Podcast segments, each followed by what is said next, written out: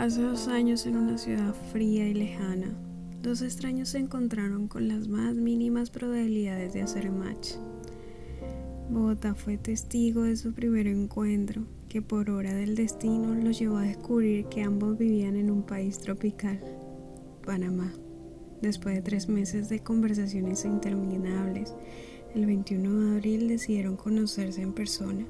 Sin planearlo, sin pensarlo demasiado, tomaron las manos del otro y juntos comenzaron a construir una historia única y especial.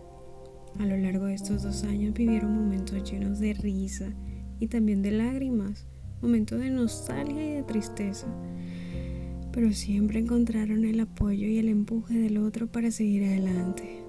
La confianza que se tenían creció día a día hasta convertirse en una fuerza inquebrantable. Ambos buscaban su crecimiento personal y juntos se ayudaron a pulir sus alas para hacerlas más fuertes y hermosas. Hoy, sin embargo, deben soltarse de las manos para emprender caminos diferentes.